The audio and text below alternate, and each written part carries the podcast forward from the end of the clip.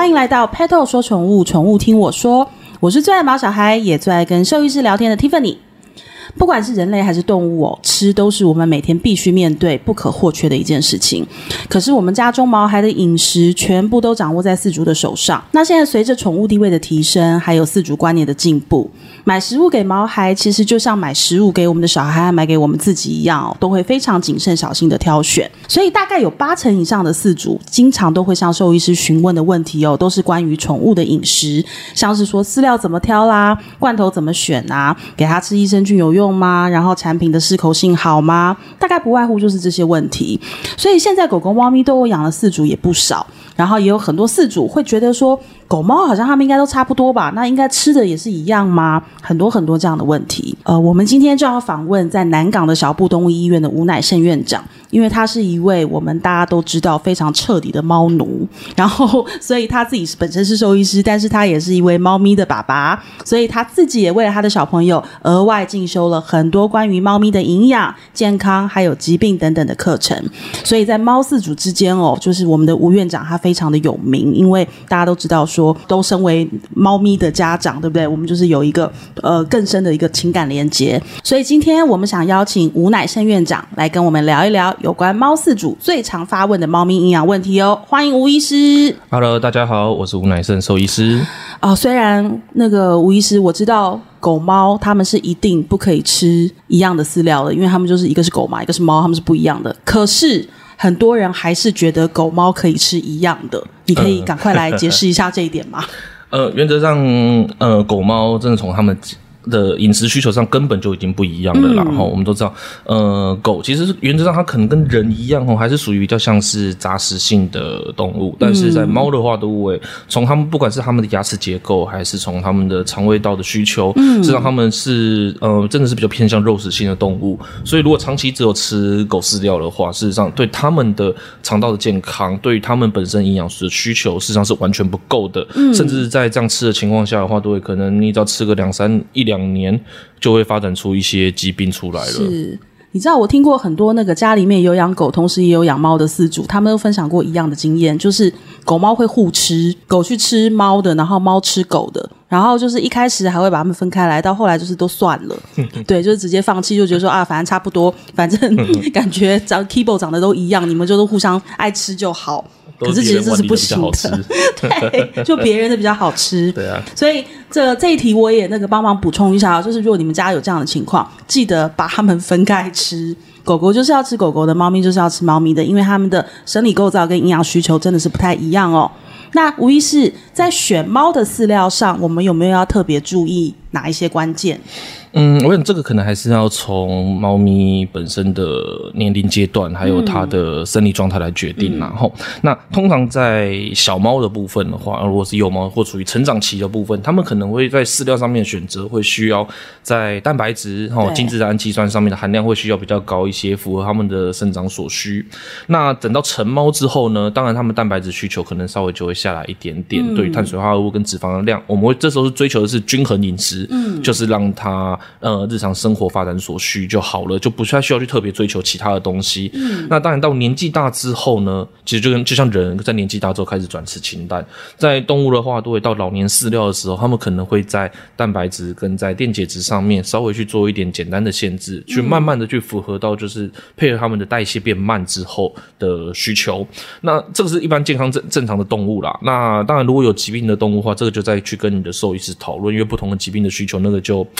呃，这个问题就真的很大了哈。那但整体来说，大概就是他们的蛋白质的需求，尤其在精制氨基酸上面，真的呃会比较高一些些。尤其像是例如说牛磺酸呐、啊，嗯、然后这类的东西，如果他们没有得到足够的补充的话，事实上甚至可能会发展出一些呃心脏骨骼方面的一些问题。所以呃该添加的东西，这些东西一定都是需求。所以你不会看到一个。呃，什么百分之百纯天然的东西？因为这些东西，呃，当它制造成商品化之后，但这些东西一定会需，他们一定会流失掉，一定会需要额外的补充进去里面之后，嗯、才能达到猫咪生长的需求。嗯，那我们都知道说，现在就是以猫的主食来讲，它们的形态分很多种。那有饲料啊，然后我们最常听到猫饲主最爱讲的就是罐罐。嗯，对。那在猫罐头的选择上，我们又有哪些要注意的？嗯，以罐头来说的话，那当然简单的会，我们会把它分成副食罐跟主食罐。嗯，那副食罐说穿就是点心嘛，齁，所以其实它只要 它就是点心，所以它只要不是什么呃，只要我我想它的标示上面只要够清楚，嗯、然后呃，家里的小朋友吃起来之后不会，例如说有发生到过敏不舒服、呕吐之类的事事情的话。呃，我想一般这边倒没有什么特别的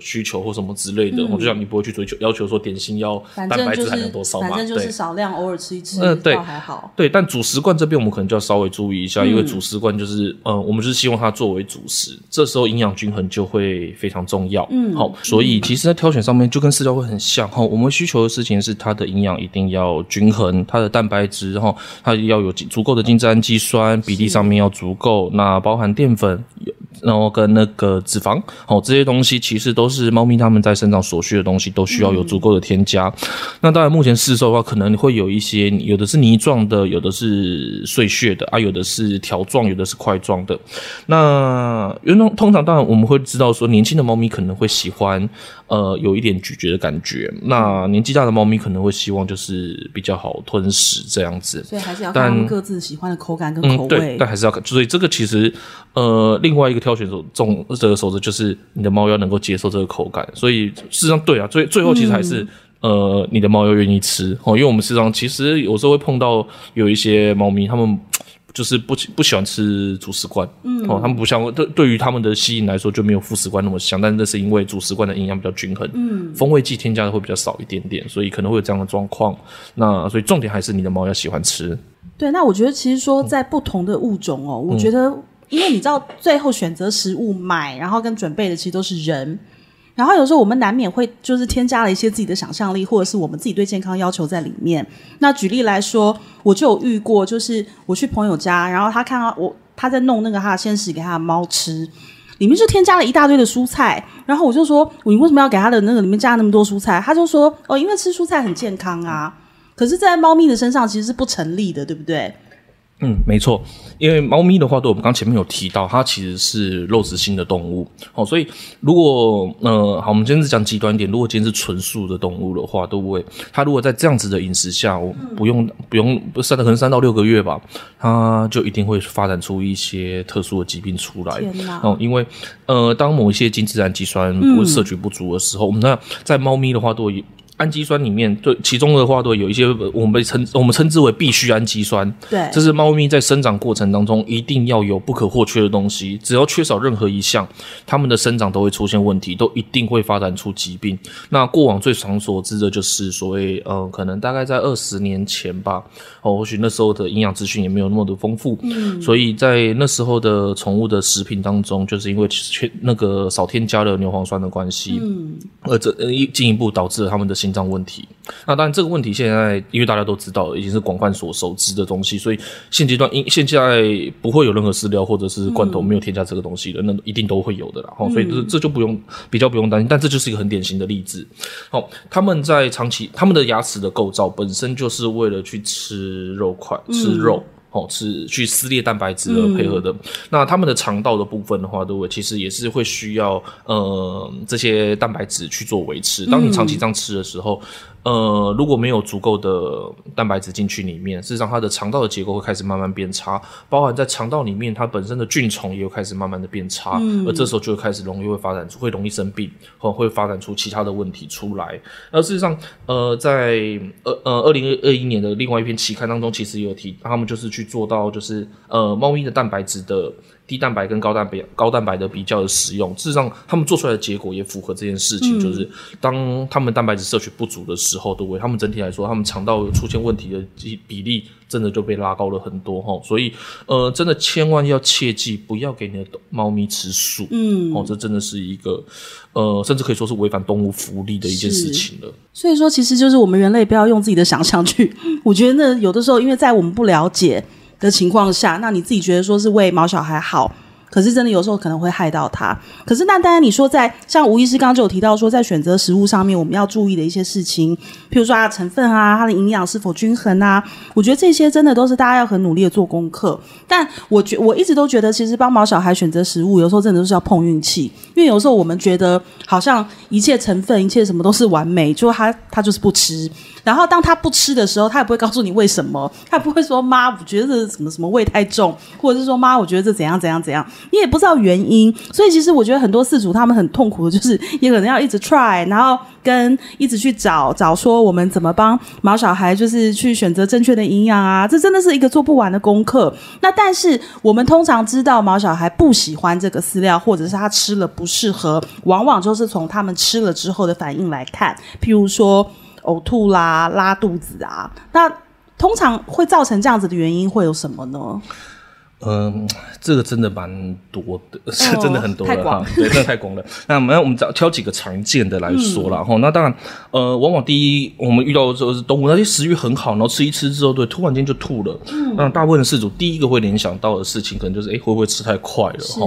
那当然这件事情。呃，理论上来说有可能哦，但它实际占比其实没有那么高哦。虽然说大家都会让想到说是吃太快，但。呃，除非他真的是在短时间内很大量的进食，吃完之后呢，又去喝了一大堆水啊，啊，这个时候可能他真的胃就会变得很胀，他的压力很大，嗯，所以这个时候可能会有一些反流的出现。嗯，哦，但呃，其实这但说实话了，我自己是觉得单纯只是因为吃太快这件事情的比例其实没有那么高。是，哦，我觉得更常见的状况其实有些时候只是食物不耐而已。哦，嗯，你可以把它理解像有点像是过敏的情形，哦，并不是说你挑选的食物不好，而是说。呃，那个东西可能没有那么适合他，嗯、所以有些时候你就呃呃，可能只是需要单纯的就是去转换成另外一种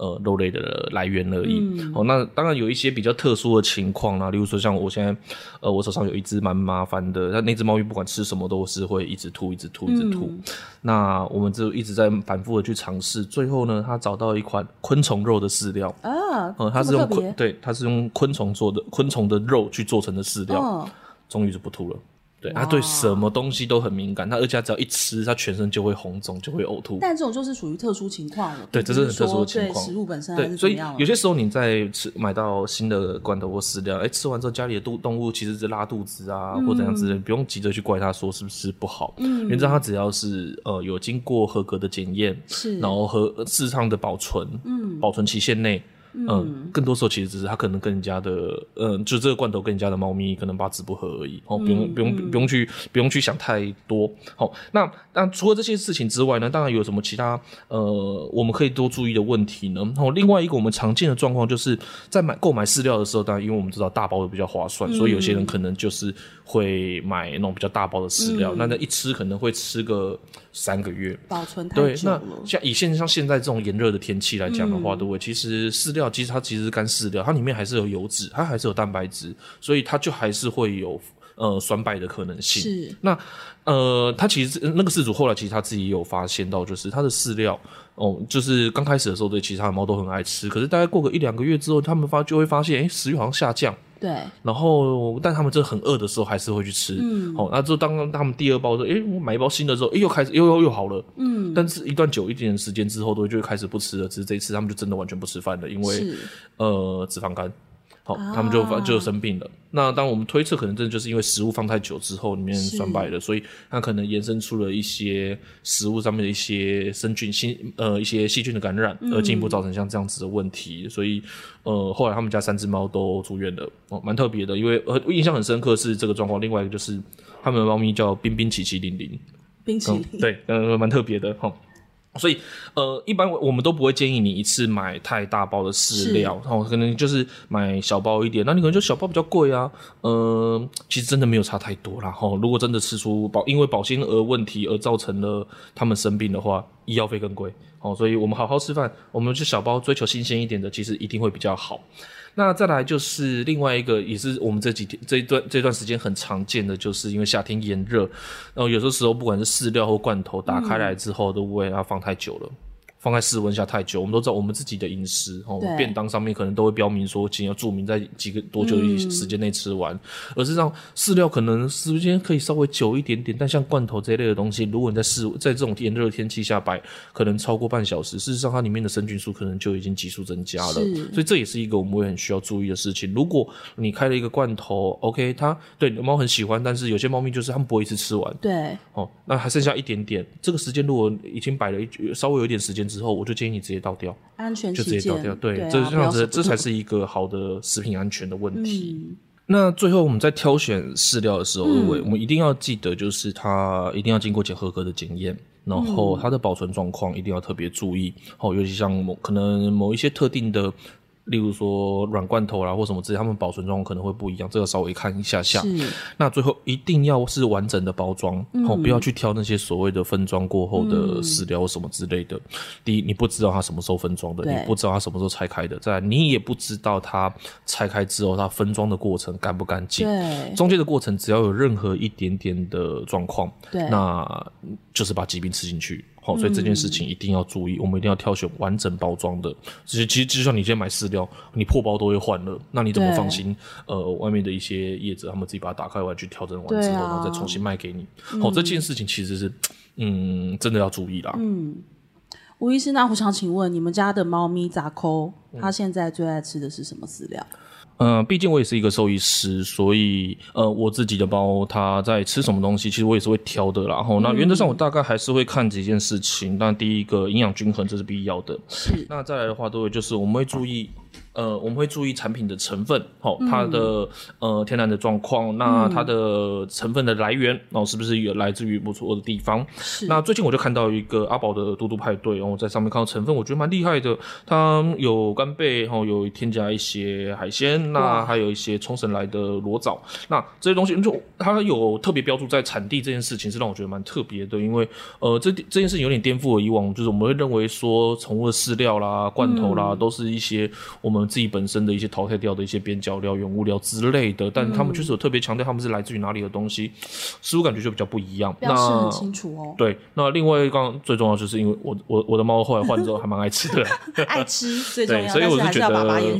对，所以我觉得我是觉得还不错。嗯，那同时他们还有出一个好命罐哦，他们是他们自己出了一个主食罐。嗯，那它有蛮多口味的，可以让你们去做更换。那如果猫咪今天这个味道，诶，好像可以每天给它去添加他们的菜色的丰富度。是。所以我觉得比较特别的地方是，他们在里面有添加鸡汤去增加一个罐头的香气。嗯，所以在测试完之后，发现到我们都知道猫咪其实很很需要注意水分的摄取。对。那如果水分摄取不够的话，对市场呢，我们都知道肾脏啊、泌尿道可能就容易有问题。那这个罐头它在加水的情况下，甚至可以加到比较多一点的水，事实上罐头的香气都还是蛮足够的，猫咪的接受度都还是会比较高一些些。嗯，我觉得这件事情蛮吸引人的哦，它可以让我们作为一个呃添加水分的一个好帮手。哎、欸，有哎、欸，因为像我姐，她就是她养两只猫，然后她每次就会在她的猫的那罐罐里面加水，然后我看完之后就觉得很恶心，我就会觉得 那会好吃吗？就是味道都被冲淡了。对，就是有些时候我们真的是希望加水，是但是我们希望它喝越多水，所以有时候太太淡了，对，那，那吃起来跟真的就怪怪的。所以他们有加鸡高汤这件事情，我觉得还蛮吸引人的，因为就是没有香味，然后那肉又变得稀稀烂烂，谁要吃啊？对啊，对啊，所以我觉得这一点还蛮棒的。那我觉得像其实我自己是狗饲主，然后我会觉得说。狗狗也一样啊，就是，但我觉得狗没有像猫咪，真的，人家说好像就是我这样讲会不会被猫饲主骂？就是说猫咪比较难伺候，就是猫咪比较挑，它是它是主子嘛，我们是奴才。那其实狗狗也是一样，就是